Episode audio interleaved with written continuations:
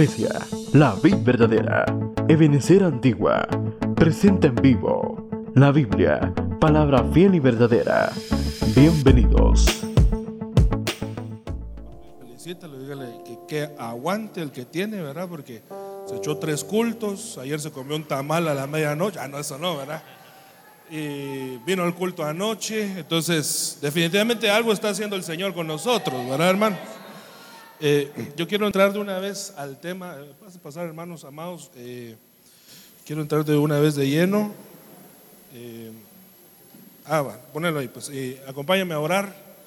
Padre, en el nombre de Jesús te damos las gracias, Señor, por este mini retiro, Señor, de la palabra, donde tú, Señor, has decidido ponernos, Señor, en el tiempo propicio para ser bendecidos. Yo te pido, Señor, que tú selles estas ministraciones, Señor, eh, no solo en nuestra mente, sino también en nuestro corazón, en nuestro caminar, Señor, a medida que nos enfilamos al perfeccionamiento, Señor, de lo que tú tienes para nosotros. En el nombre de Jesús, amén y amén. Eh, bueno, así con bombas empezamos, ¿verdad? Pero fíjese, hermano, que eh, yo estaba pidiéndole a los hermanos de video que me ayudaran a buscar que ¿Cómo no, cómo no hay casualidades en Dios, verdad? Porque eh, el 20 de noviembre empezamos a hablar acerca de la marca del escriba. Y desde ahí empezamos, yo tenía un poquito de eh, preocupación porque regularmente eh, empezamos todos los años hablando de la proclama. Y yo sabía que cuando empezáramos a hablar de las marcas del escriba, de las letras del alefato hebreo, no íbamos a empezar este año eh, con la administración de la proclama en los discipulados. Eh, pero hoy estaba pensando y empezamos a hablar de esto el 20 de noviembre. Y hoy eh, ya pasamos las administraciones y si, no, y si usted no la ha recibido, recibe la hora. ¿verdad? De Aleph, Bet, Gimel, Dalet, que, hasta aquí es bastante fácil de recordar, ¿verdad? Porque el abecedario de nosotros es A, B, C, D. Y entonces ahí es A, B, en vez de una C, una G, y la otra es una D, ¿verdad? Aleph significa buey. Dígale al buey que está a la par suya que la transformación del buey, hermano, es que pasa de la ira, pasa de la ira a la mansedumbre, por medio de una operación que Dios hace. Y, se convierte ese que es manso, se convierte en, un prototipo para, para el servicio. Bet significa casa, y eso habla de la restauración familiar. Gimel, hermano, representa a los camellos y eso habla de, el camello es una máquina de poder pasar desiertos. Le estoy dando el resumen así bien comprimido, hermano. Dalet es la puerta, hermano, que se abre en la mente. Porque la, ¿Por qué se abre en la mente? Porque el Señor, porque el Señor dijo. Alzad vuestras cabezas, oh puertas eternas, para que entre el Rey de Gloria. Entonces, Dalet es una puerta que se abre en la mente, hermano, donde puede entrar el Señor y los pensamientos del Señor entran a ministrar. Aparte vimos la letra Hey, que es la gracia del Señor, ¿verdad? Entre muchas otras cosas, es la quinta letra. Eh, la pastora predicó hoy de la Bab, que es la estaca de la administración que mata a Císara, que es el enemigo, el enemigo del pueblo el pastor predicó de Sayin, no de Saiyajin como Dragon Ball Z, alguno, ¿verdad? Sino que Sayin, hermano, que es la número 7 del perfeccionamiento, pero es un arado que, que rompe el surco, ¿verdad? Para que se pueda empezar a sembrar. Si no hay Sayin, no se puede empezar a sembrar. Y entonces a mí me toca, hermano, eh, con culminar este retiro, con la última letra de este año, pero yo le quería hacer remembranza por un motivo que le quiero explicar, y es la letra, y es la letra Jet. ¿Cuántas letras tenemos ahí? Ahora, mira pues, ¿alguien dijo algo ahí? E, es un renuevo. Mire, yo, yo creo, hermano, que mire, yo, yo de verdad, Dios sabe que yo no estaba calculando, eh, ni siquiera había pensado en este retiro eh, para poder hablar, porque no nos hubiera dado tiempo. Si no hacemos este retiro, nos hubiéramos quedado en lavado. Pero hoy me di cuenta, hermano, que fueron ocho letras las que el Señor ministró sobre la iglesia en el año del renuevo. Definitivamente, hermano, el Señor lo que está hablándonos es de una renovación de nuestra vida. Entonces, si alguien no había podido alcanzar el renuevo en su vida, hermano, eh, yo creo que hoy es el día para que el Señor lo renueve en todo aspecto y reciba toda la bendición que no ha podido recibir. Acuérdense que el mejor vino lo siempre el Señor lo reserva para el final y alcanzamos el final del año, hermano, y yo creo que lo mejor del año ahorita está por llegar. Eh, eh la administración del, Señor sobre nuestra vida. Entonces son ocho letras. Ayúdeme a ministrar al hermano que está a la par suya, volteele, sonríale y dígale que el Señor te ministre ocho letras este año, las ponga en tu mente y en tu frente, ¿verdad? Ocho letras, hermanos, un renuevo, un renuevo para la vida verdadera. ¿Cuántos reciben ese renuevo? Ahora, entonces yo le quiero hablar de jet, ¿verdad? Jet o chet, ¿verdad? Eh, eh, que quiero poder explicársela. Si se mira ahí, sí. Eh, eh, jet significa límite, frontera o cerca. y yo creo, hermano, es interesante ver, mire, es interesante ver que Dios es un Dios que nos permite avances, pero también es un Dios que nos quiere permitir a nosotros aprender y conocer nuestras limitaciones y los límites que Dios pone sobre cada uno de nosotros. Porque hermano, mire, cada uno de nosotros estamos limitados. La verdad. Por más que nosotros a veces querramos eh, aparentar algo que no somos, hermano, sale nuestra limitación. Yo no me puedo poner a dirigir la alabanza como los hermanos de alabanza lo hacen, porque Dios puso esa limitación en mí. Eh, eh, Dios lo permitió de esa manera para que yo, hermano, me tuviera que acercar a aquel que no está limitado en lo mismo, para que Él ministre sobre mí algo que yo no tengo. Entonces yo creo que una de las cosas que representan la identidad de nosotros es, claro, nosotros conocer nuestras virtudes, pero también saber que Dios a, todos nosotros, a la humanidad entera, Dios le ha puesto límites. Ahora, mire pues, eh, Dice Proverbios 22, 28, yo quiero hablarle acerca de los límites y cómo esto tiene que ver, hermano, con nuestra renovación. Porque dice, no muevas el lindero antiguo que pusieron tus padres. Eh, Dios está aquí, hermano, explicando un principio de un límite al cual nosotros debemos de acceder y es entender, hermano, que hay un sendero, un lindero que fue puesto para que nosotros no lo movamos. Regularmente eh, quiere venir eh, pensamientos nuevos o, nuevas doctrinas o nuevos, eh, qué sé yo, ministraciones, hermano, que, quieren venir a mover el lindero de lo que Dios estableció. Pero regularmente, hermano, Dios ya, ya tuvo que haber establecido su pensamiento con respecto a todas las cosas. Mire, este tema que yo le voy a hablar, tal vez al principio a usted no le va a parecer muy fascinante ni muy bonito, no es lo mismo que hablar de hey, de la gracia, ¿verdad? Porque eh, a quien le gusta que le pongan límites, pero yo veo que Dios, hermano, es un Dios que, que nos quiere enseñar la bendición que hay en la limitación. Ahora, mire pues, definitivamente, hermano, entonces, quien pone límites sobre nuestra vida son nuestros padres.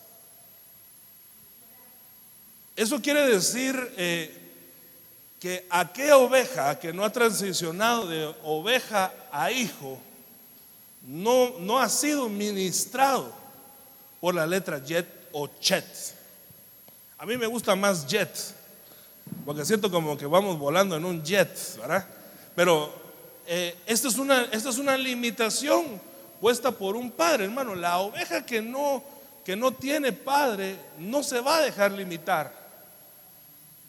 Porque el, que se da la tarea de corregir es aquel que es un padre. Entonces yo creo, hermano, que una las, una esta es la administración de nosotros como hijos ante la obediencia de lo que nuestros padres nos van corrigiendo y limitando, hermano. Porque la verdad es que los padres, los pastores, son un freno.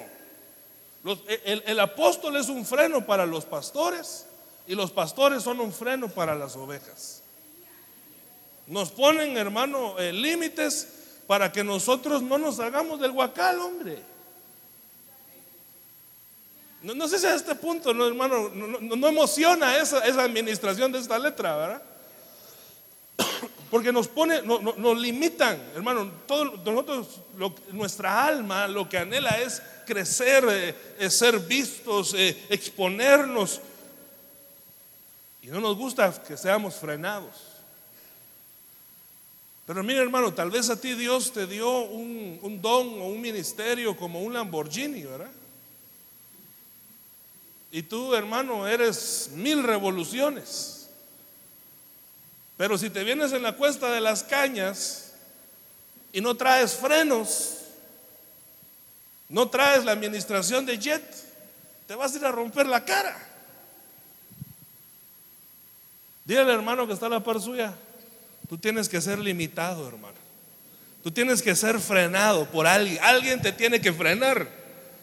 Por eso aquí vemos nosotros la sombra de la cobertura, hermano, porque al no salirnos nosotros de la sombra, pues no vamos a ser golpeados por el sol. Hay una administración que nos detiene. Ahora, mire, mire, quiero, solo estoy poniendo algunos pensamientos con respecto a la limitación. Pero, pero esto, aunque no crea, mire, aunque al principio no lo parezca, esto es de bendición, hermano.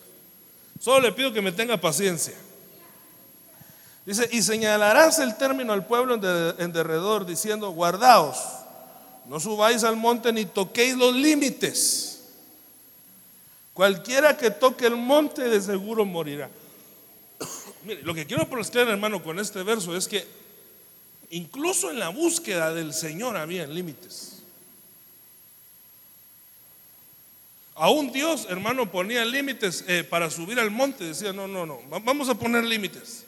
Porque aquí el límite, hermano, era una limitación por causa de la santidad del pueblo.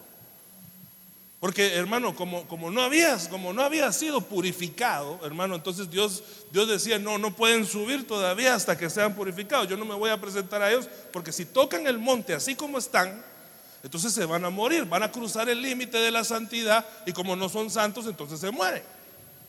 Ahora, hermano, si usted se dio cuenta, las dos ministraciones que me antecedieron fueron dos ministraciones con respecto a la santidad. Entonces yo creo, hermano, que lo que el Señor nos está diciendo es que Él nos va a permitir alcanzar ciertos límites de bendición que a otro no tendría acceso. Gracias, hermano. Porque entonces es algo a lo cual el Señor quiere que nosotros, hermano, accedamos. Ahora, mire, hay muchas maneras de límite, hermano, en la Biblia. Yo voy a intentar ser bastante breve, hermano, porque ya le miro cara de hambre.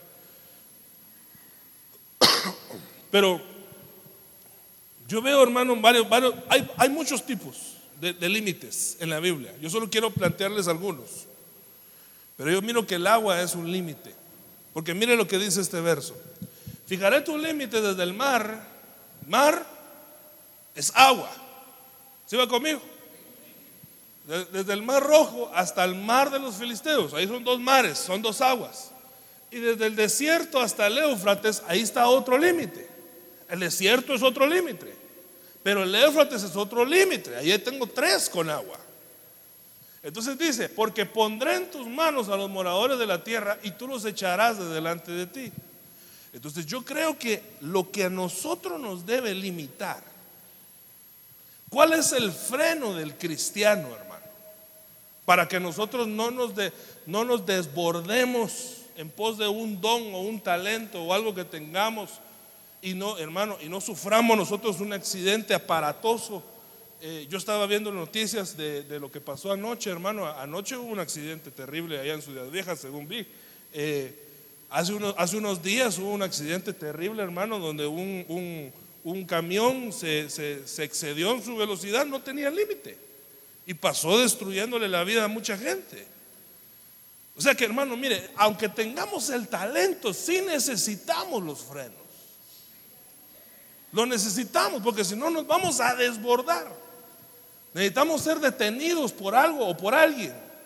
Y yo veo que uno de los límites poderosos que Dios pone, hermano, para nosotros es la palabra. El agua viene a ser un límite, un limitante, hermano, para que nosotros no nos pasemos más allá de lo que dice la palabra. Por eso yo creo que la palabra viene a ser importante para la limitación. Ahora, mire este verso, hermano, con respecto, con respecto a los limitantes. Ala, hermano, yo, yo todavía siento que todavía no lo convenzco, fíjese. Me está hablando del ser limitado. Yo venía que me dijeran que yo fuera empoderado, ¿verdad? Yo le vengo a decir que usted tiene que ser limitado. Ahora, mire, pues dice, déjeme leerle unos versos de Job. Entonces el Señor respondió a Job desde el torbellino y dijo, ¿quién es este que oscurece el consejo con palabras sin conocimiento? Ciñe ahora tus lomos como un hombre y yo te preguntaré y tú me instruirás. Lo que quiero que usted mire acá es que aquí es Dios hablándole a Job. Dígale al hermano que está a la par suya, este es Dios hablándole a Job. Ahí dice, mire en el verso 1. Entonces mire cómo, cómo es el pensamiento de Dios, porque le dice, ¿dónde estabas tú cuando yo echaba los cimientos de la tierra? Dímelo si tienes inteligencia. ¿Quién puso sus medidas? ¿Quién extendió sobre ellos el cordel? ¿Sobre qué se asientan sus basas? ¿O quién puso su piedra angular? Cuando cantaban juntas las estrellas del alba y todos los hijos de Dios gritaban de gozo. Verso 8, ¿o quién encerró con puertas el mar? Cuando irrumpió y se salió de su seno, cuando hice de una nube su vestidura y de espesa oscuridad sus pañales, cuando sobre él establecí los límites y puse puertas y cerrojos. Pero aquí Dios está, momento, ¿quién estaba hablando aquí? Y Dios está diciendo, al mar yo le puse límites. Quiero que mire esta foto. Este es Dios, este es Dios creando. Esta es la manera, la manera de actuar de Dios. Y es impresionante ver, hermano, que Dios limita el mar. Dios está poniendo frontera. Dios está poniendo limitación. Pero hermano, pero perdóneme, eso no se puede quedar en nosotros como un solo conocimiento. Eh, perdón, hermanos como solamente algo que, ah, sí, Dios limita al mar, pero ¿por qué? ¿Por qué Dios se pone limitaciones, hermano? Mire, es, que a nosotros como que nos enseñaron de pequeños, y yo miro que ese pensamiento permea a veces ya para algunos grandes, que como que la autoridad, la ley, hermano, lo, lo que nos limita es algo malo. Pero yo creo que todo lo que Dios hace en favor de su pueblo es de bendición. Porque la Biblia dice que los planes de Dios para nosotros no son de calamidad, sino de bendición. Entonces eso tiene que representar para nosotros una, una bendición. ¿Por qué Dios nos quiere limitar? Porque Dios nos está enseñando a respetar una autoridad. Porque Dios nos pone freno, hombre. Porque tal vez tú, hermano, en tu vida te has sentido frenado por circunstancias y tú dices, pero ¿por qué yo no alcanzo aquello? ¿Por qué yo no logro aquello? Y, perdón pues, ¿verdad? Yo lo que quiero plasmar es, ¿no será que es un límite que Dios está poniendo sobre tu vida, pero que no es un límite porque Dios sea malo contigo, hombre, sino que Dios de alguna manera te está frenando por causa de una bendición? Porque mire, el que no entiende, hermano, que que Dios es un Dios que nos limita, se va a amargar en contra de Dios o en contra de su vida. Porque hermano, va, va a llegar, mire pues, por eso es que se tiene que romper el paradigma de los límites que Dios pone. Pero hermano, si un soltero o una soltera pasa cierta curva de edad, ya la, ya la sociedad ya le empieza a hacer cierta presión, hermano. ¿Sí o no? Empieza ya. Ah. ¿Y, vos, y, la novia para cuándo? ¿Eh? Esta Navidad no me trajiste novia, le dice la abuelita que no, que no. ¿Verdad?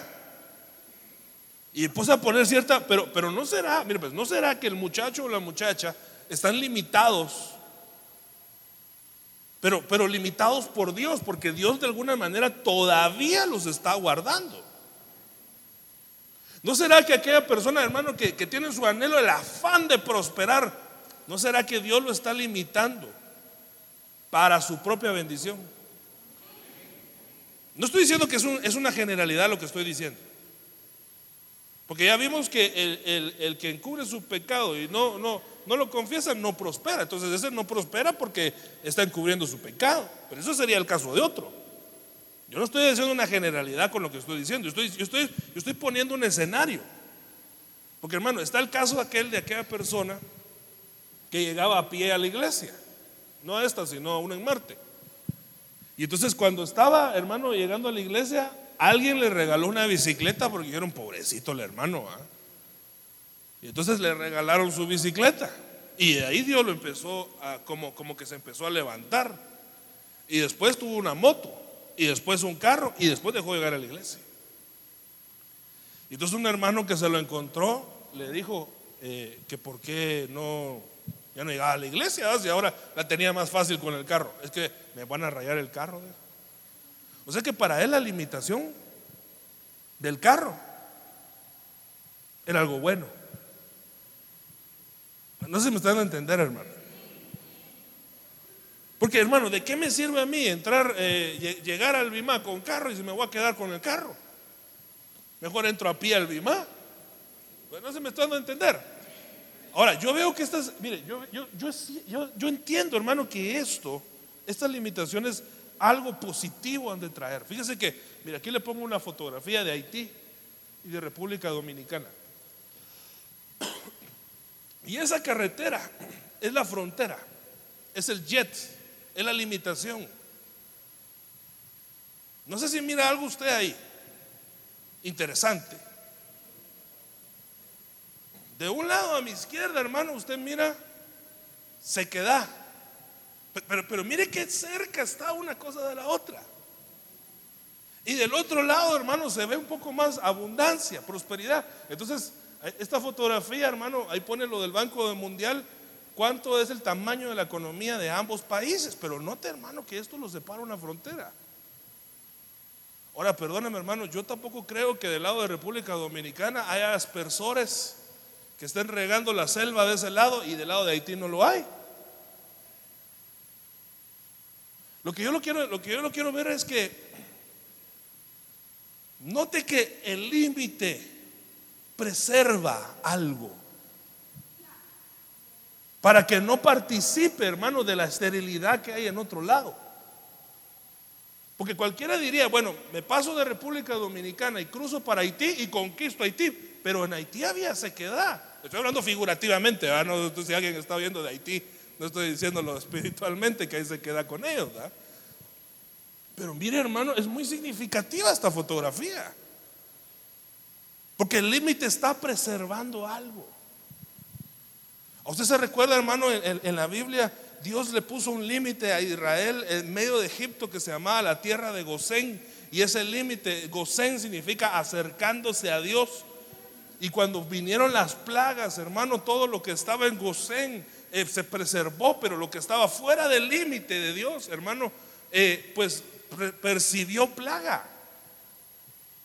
¿Qué es entonces un límite, hermano? Es un, es un es un punto en donde Dios nos pone para preservarnos en bendición. Es un lugar, hermano, donde, donde nosotros, si nos, si nos quedamos donde Dios nos puso, ojo con eso, ¿va? donde Dios nos puso, no nuestras limitaciones, ni las limitaciones que el diablo nos quiera imponer, no, sino la limitación que Dios nos dijo hasta aquí. Hasta ahí, hermano, va a ser el lugar donde Dios nos va a dar a nosotros la provisión necesaria. Entonces, mire, esta foto. A ver, si, me, a ver atina dónde es. A su izquierda, ¿qué hay? Mira usted una frontera ahí. Sí, se nota, se nota una, eh, se nota una división. Estos son dos países. A su izquierda está Estados Unidos y a su derecha México. Mire la diferencia, hermano. Mire la diferencia. Eh, el, del lado de México, hermano, está como, como apuñuscado la, la, gente, hermano. Hay eh, mucho comercio, se mira tráfico de este lado, mire. Y del otro lado, del otro lado del jet, pues se mira la planicie, se mira eh, otro tipo de sembrados, amplitud. Ahora, usted sabe, hermano, que siempre hay quien se salta los límites.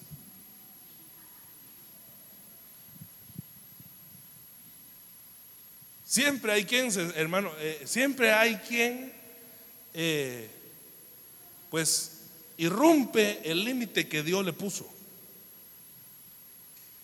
Ahora, esto según la Biblia, este, este traspasar del límite, se conoce como desenfreno. Ahora, porque, porque freno, ¿qué es? Freno es un freno. Y desenfreno es quitarle los frenos, no tiene frenos. Yo en esta iglesia soy freno para un montón, hermano. ¿Verdad? Porque me dicen, hermano, queremos. No, ¿verdad? queremos. Está bueno. Y todos nosotros somos frenados por otro, ¿verdad? Pero el freno nos permite a nosotros no caer en el desenfreno y permitirnos quedarnos todavía en el lugar donde Dios estableció que iba a ser nuestra bendición. Ahora, este desenfreno, mire, yo quiero erradicar el desenfreno de mi vida. Mire lo que dice 1 de Pedro 4:3, porque el tiempo ya pasado es suficiente para haber hecho lo que agrada a los gentiles. El tiempo ya pasado es suficiente para le, iba a decir algo, pero no sé si me lo porque va a decir, dale con lo de la Navidad, va. Pero el tiempo ya pasado es suficiente para haber celebrado la Navidad. Ya, eso ya pasó. Ahora dice, habiendo andado en sensualidad, lujuria, borracheras, orgías, embriagueces, abominables idolatrías, y en, todo esto se sorprenden de que no corráis con ellos, estéis comiendo el tamal a las 12. Ellos se sorprenden que no corres con ellos en el mismo desenfreno. Ahora, este pueblo, mire, este pueblo, este pueblo, hermano, yo no me lo estoy chaqueteando. Este pueblo es usted. El que ya, el que, el que ya no tiene un desenfreno. Ahora, ¿por qué? ¿Por qué yo se lo digo? Porque usted está aquí. El que tiene el gorrito de Navidad de lado, hermano, y ahorita, ¿verdad? Ese perdón se nos desenfrenó todavía. Pero usted todavía, usted no está desenfrenado. Alguien le puso freno. El Espíritu Santo, hermano, le puso un freno sobre su vida. Y usted dijo, no, yo eso ya no es para mí. Esa contaminación no es para mí. E-, ese pecado no es para mí. Se supo frenar. Ahora, mire hermano, porque yo le digo que esto es una bendición. Porque entonces, hermano, si no participamos de su desenfreno, tampoco vamos a participar de sus condenaciones. Entonces vamos a ser preservados, íntegros, puros, santos para el Señor. Y entonces vamos a poder atraer las bendiciones sobre nuestra vida, porque ya no nos desenfrenamos. ¿Sabe cómo se llama esto, hermano? Mire, si, si usted aplicara esto a un don, ¿cuál sería el don que detiene el desenfreno? el dominio propio. Entonces, lo que, lo que, lo que marca la jet sobre nuestra vida es la capacidad de dominarnos a nosotros mismos, hermano. Yo no sé cuántos anhelan tener la capacidad de dominarse a sí mismo, hermano.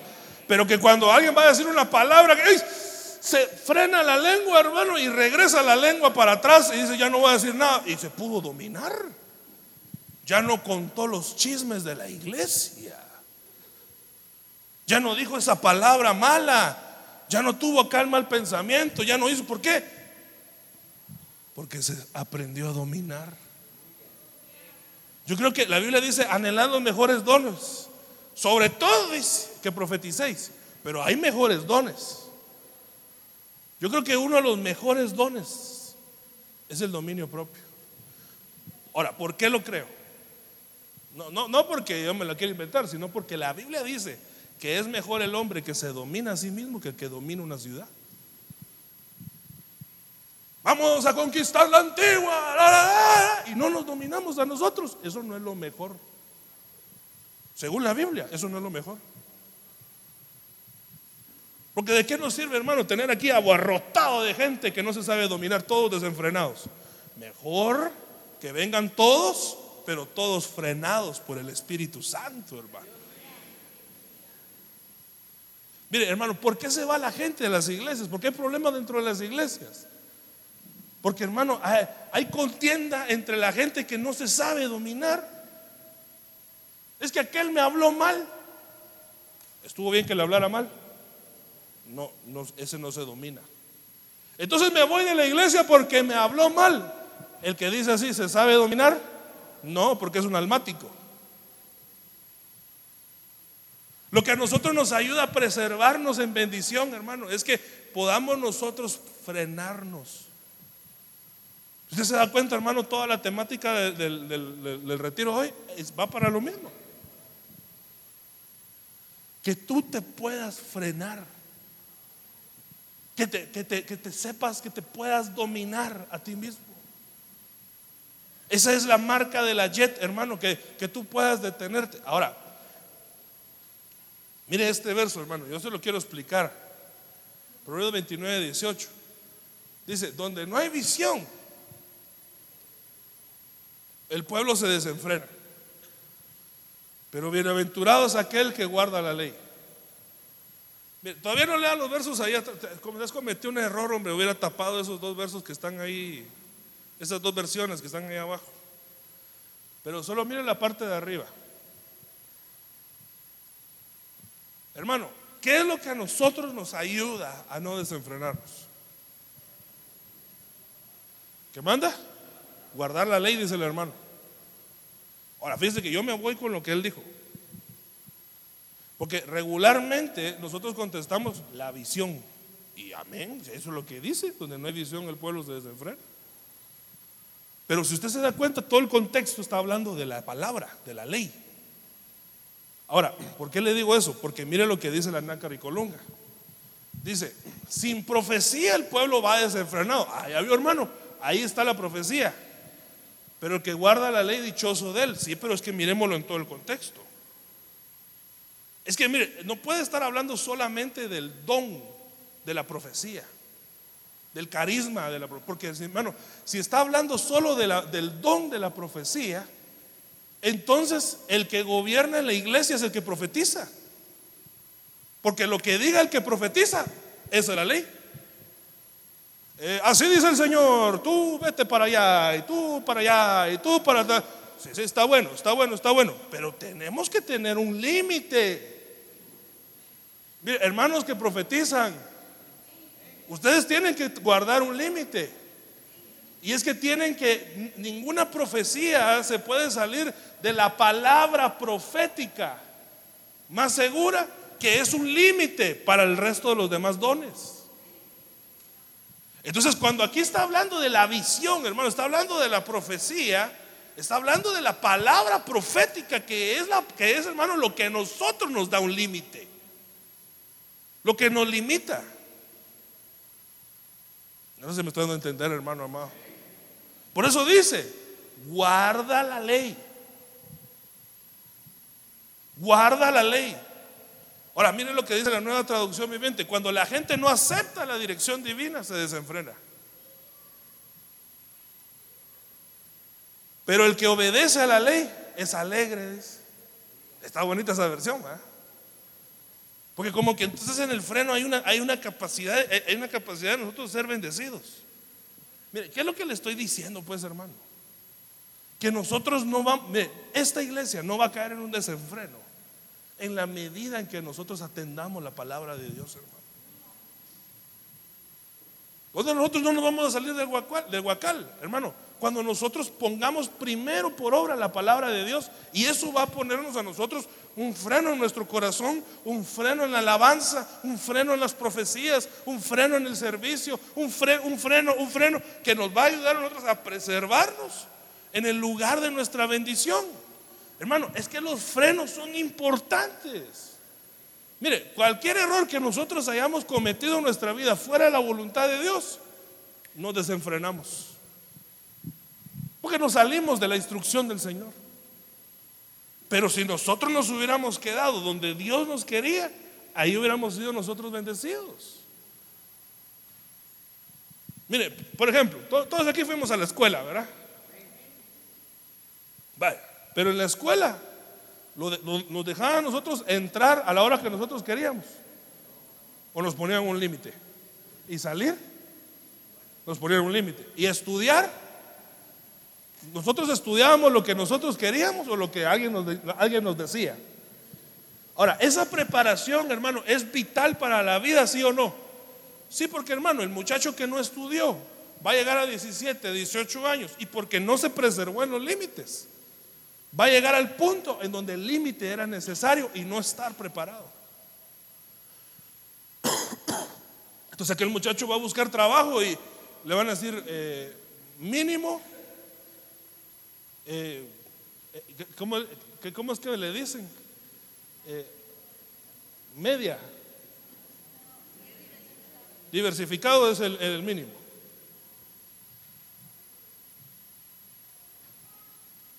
¿Va a alcanzar la bendición? No, porque hermano no se preservó en los límites. Ahora, yo quiero tener visión, hermano. Yo quiero que, yo quiero que, la iglesia que se congregue sea una iglesia que tenga visión, hermano, que no estemos aquí por llenar el tiempo, hombre. O, o, a dónde vas, Vicente, a dónde va toda la gente, ¿va?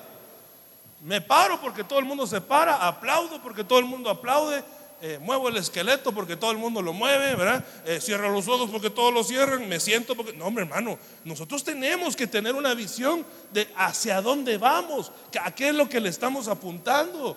Si no, en nosotros puede caer un desenfreno.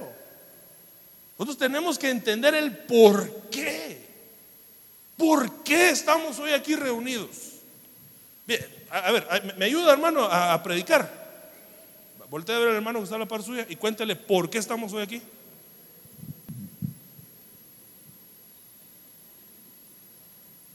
Ay, hermano, porque a mí me tocó servir. Eh, ¿Será esa la visión? Si no me hubiera tocado servir, ni vengo. ¿Será esa la visión?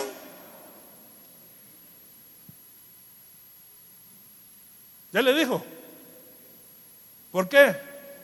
Porque venimos a almorzar con los hermanos. ¿Será esa la visión?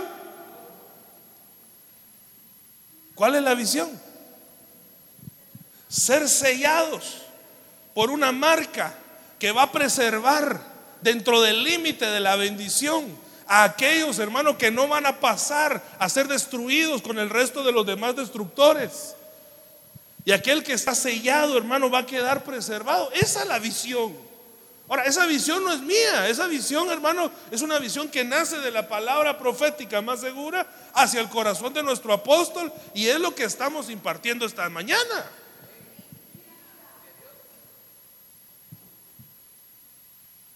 Ahora, le pregunto, perdón hermano, yo, es que yo no quiero ser azote de nadie, yo solamente me pongo a pensar, pero ¿estará toda la iglesia compartiendo esta visión, hermano?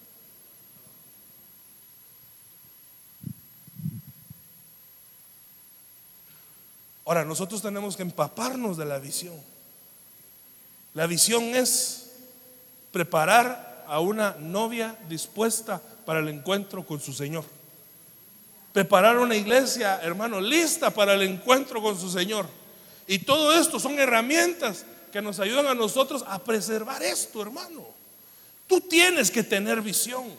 Tú tienes que tener dirección por la palabra de Dios, hermano. Tú tienes que estar dirigido por algo. Y qué mejor que esa instrucción venga de parte del, corazón del Señor. Entonces yo creo que Jet habilita la visión en la iglesia. Para que todo el mundo entienda, ah, esto de veras que es importante. no, es un, no es un hobby, no es un pasatiempo, no, es importante. Habilita la visión en la iglesia para que la iglesia, hermano, abra sus ojos y pueda ver. Yo quiero tener visión, hermano. Porque mire, si no, si no, si yo pierdo la visión, voy a ver esto como una religión. Y qué horrible, hermano. en paso uno, paso dos, paso tres para encontrarnos con Dios. No, hermano, yo quiero, yo quiero ser empapado de una visión divina. Yo quiero, hermano, tener dirección de parte del Señor, saber que, que, tengo un rema, que tengo, hermano, una palabra, que yo tengo propósito, que tengo una razón de estar aquí. Yo quiero eso para mí. No perdamos la visión, hermano. Perder la visión es un desenfreno. Y si alguien, hermano, ha perdido la dirección, hermano, y está desenfrenado, hoy has venido a la palabra para que la palabra te vuelva a dar freno. Y no andemos, hermano, ¿cómo se dice cuando los caballos se... Esa cosa. ¿eh? Y nos frenen.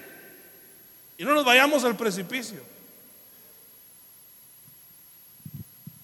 Hoy le quiero, hoy quiero decirle al Señor que Él sea mi freno, hermano. Para que venga la preparación de lo que Él quiere. Mire, ya, voy terminando. Yo le dije que iba a ser breve. Éxodo 32, 23, porque me dijeron, haznos un Dios que vaya delante de nosotros, pues no sabemos que le haya acontecido a este Moisés. no hay visión, ayúdeme, hermano. Ya creo que es el último verso que le voy a leer. Es el último verso del retiro. Ayúdeme con este. El pueblo no sabía qué andaba haciendo Moisés.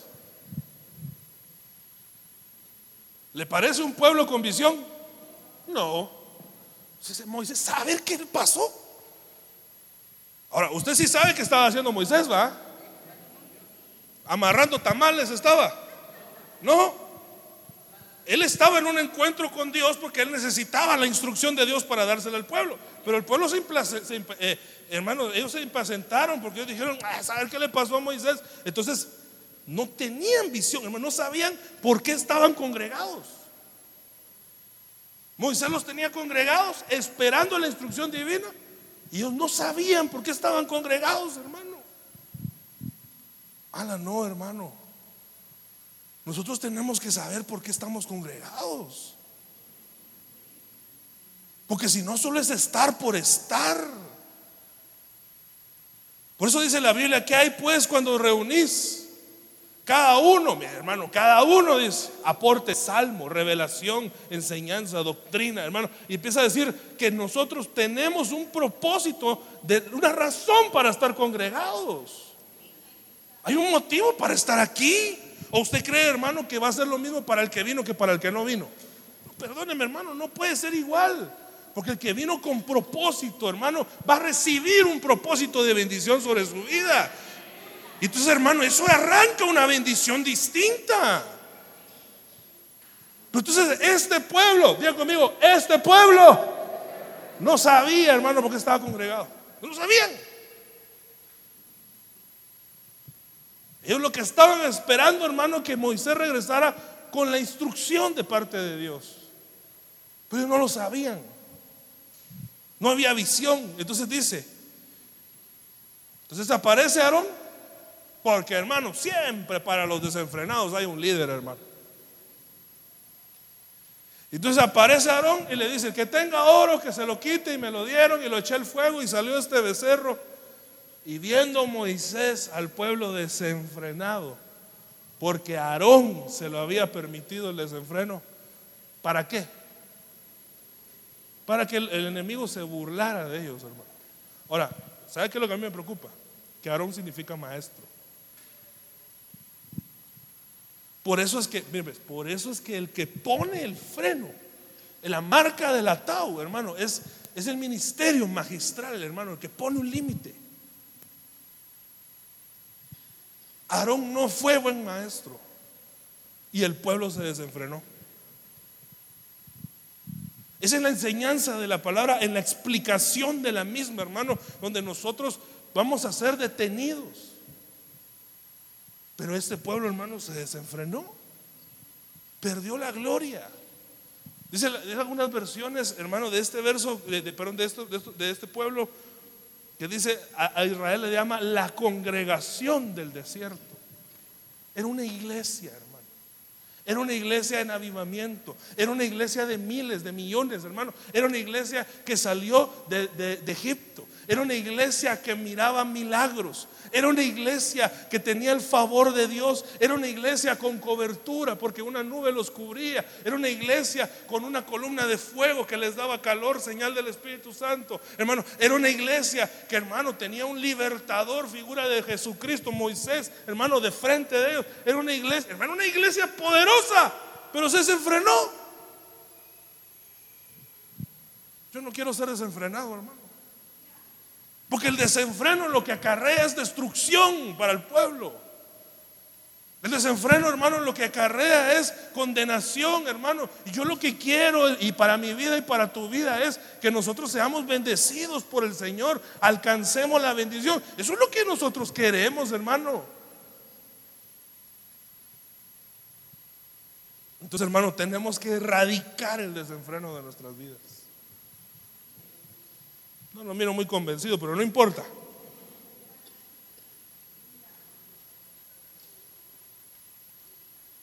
Josué 15.1. Usted dijo que era el otro verso, sí, pero me confundí. Me voy a desenfrenar en un verso más. Pero fíjese, hermano, que Josué 15.1, mire, dice.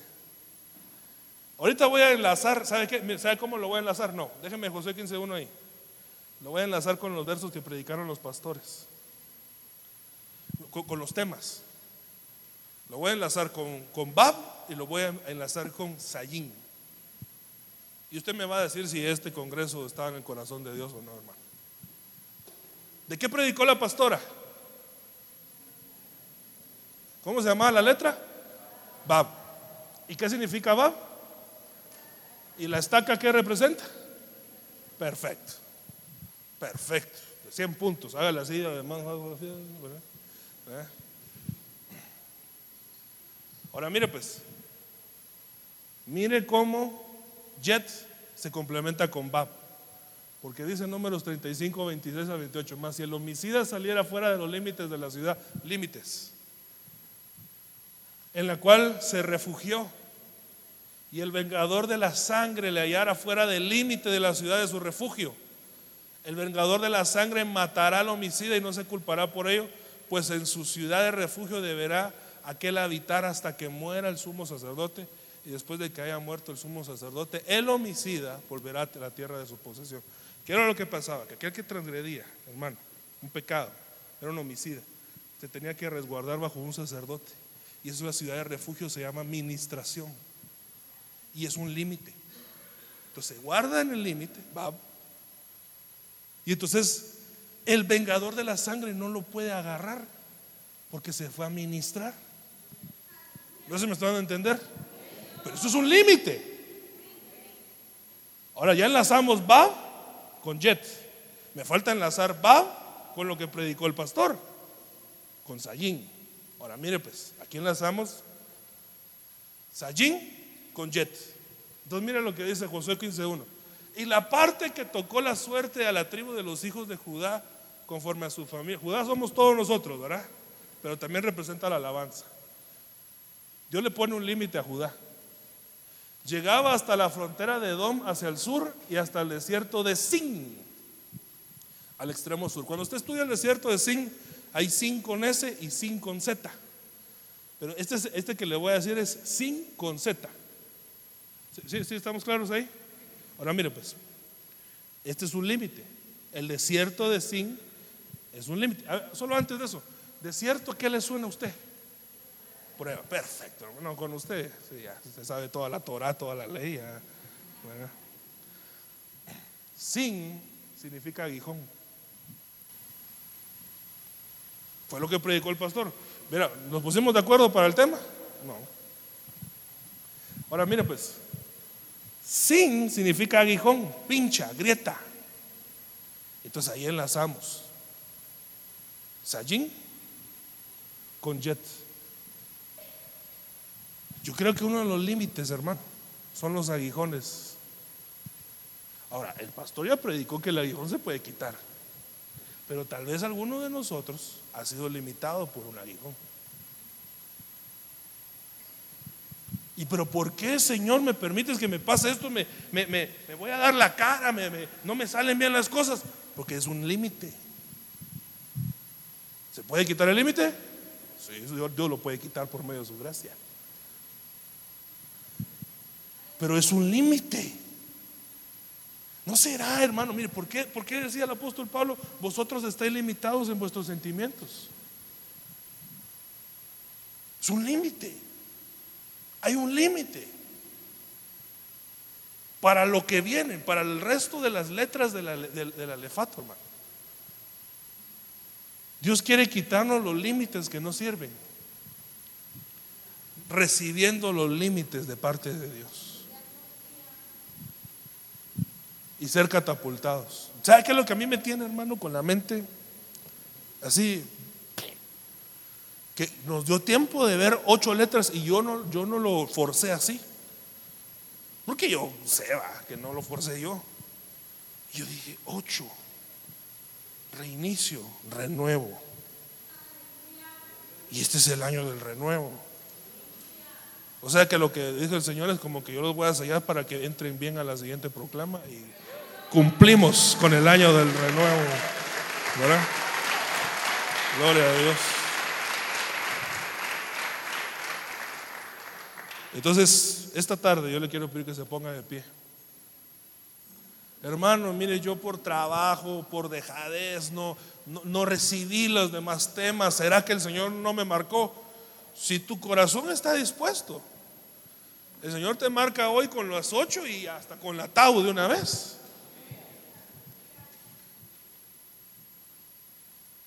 Porque esto es de querer, hermano. ¿Qué es lo que el Señor quiere? Una iglesia que le muestre su rostro. Alzad vuestras cabezas, puertas eternas, y entrará el Rey de Gloria. Cuando estas cosas empiecen a suceder, erguíos y levantad vuestras cabezas. ¿Por qué? Porque el Señor está buscando la marca del atau en nuestra frente, en nuestro pensamiento. Hoy venimos a ser marcados, hermano, con ocho letras de las 22 en total. Y venir a cumplir con el renuevo. Mire, yo no sé si a usted le pasó igual que a mí, hermano. Pero yo siento que no le saqué el jugo al renuevo. Me voy a ministrar con usted. Yo siento que no le saqué el jugo, hermano. Siento que se me acabó el año. No le pude sacar el jugo. Ni siquiera terminamos de estudiar todas las letras, todas las palabras que significan renuevo. Ni, ni eso. Se nos acabó el año.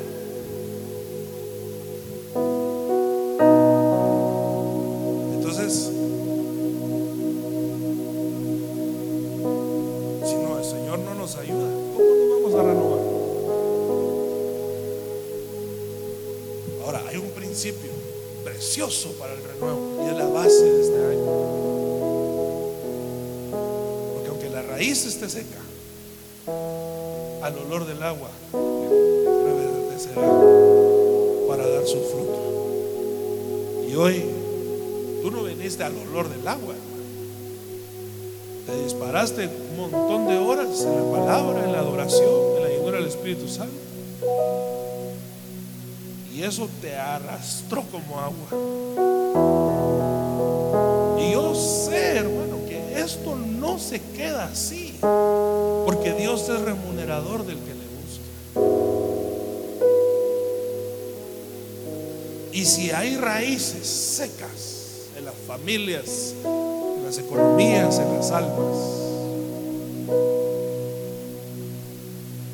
tengo la seguridad, no en mis fuerzas,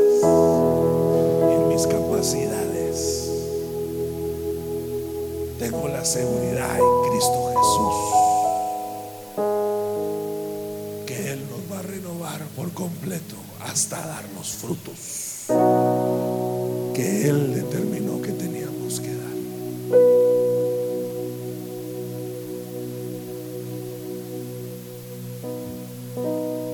Hoy el Señor sacó casta de Gimelca a los camellos estuviste aquí, no te colapsaste, hermano. Te metiste de cabeza cuando el mundo está buscando otras cosas. Tú lo buscaste a Él. Y Él se dejó hallar. Porque Él se deja hallar por la iglesia que le ama. Y tú no estarías aquí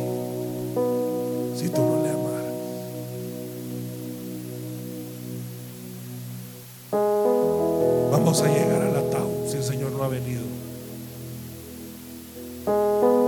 Pero hoy estamos cumpliendo con el renuevo en nuestras vidas. Todo pecado que no habías podido dejar. Todo pensamiento cae hoy en el nombre de Jesús. Estamos haciendo validero el renuevo para esta iglesia. Estamos atrayendo la proclama de hace casi un año sobre este lugar. Porque la administración que el Señor nos lleva, en las fases que nos está llevando, era para que nos renováramos hoy. Y lo que no habías podido lograr en todo el año, hoy es sellada ocho letras sobre tu frente. Puesto una marca, ocho letras, hasta la tau sobre tu pensamiento. Oh, rabasta arriba, plato rojo, robará, basta arribará. En el nombre de Jesús, recibe el sello que te marca como propiedad de Cristo.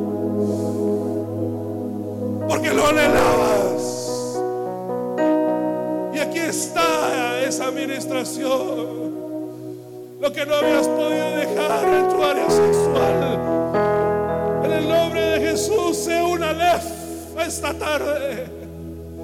Lo que no el enemigo había destruido las casas. En el nombre de Jesús, sea una vez para que haya restauración familiar. Lo que no habíamos sentido morir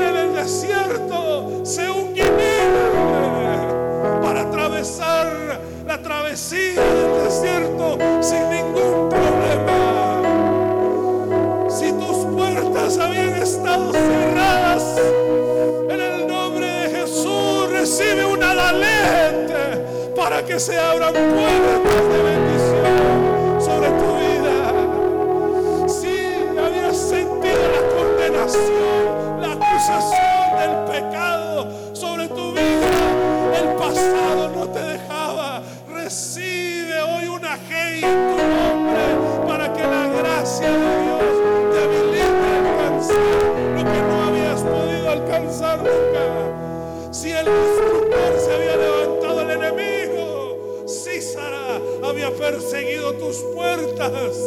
Recibe una bab para darle las sienes a tu enemigo.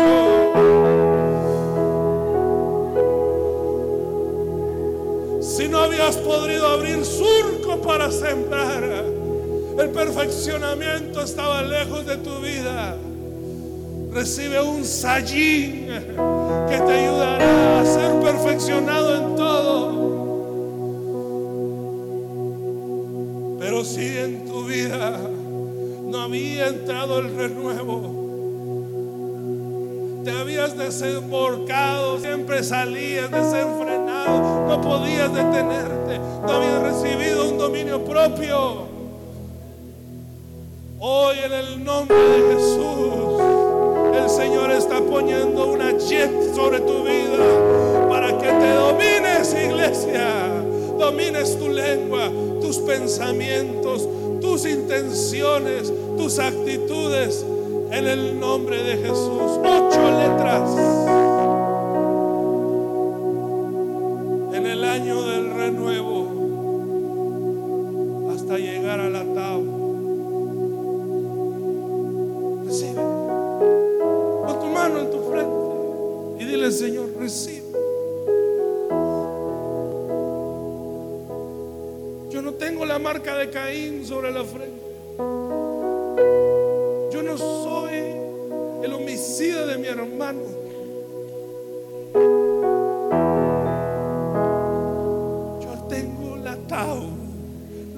boca del escriba.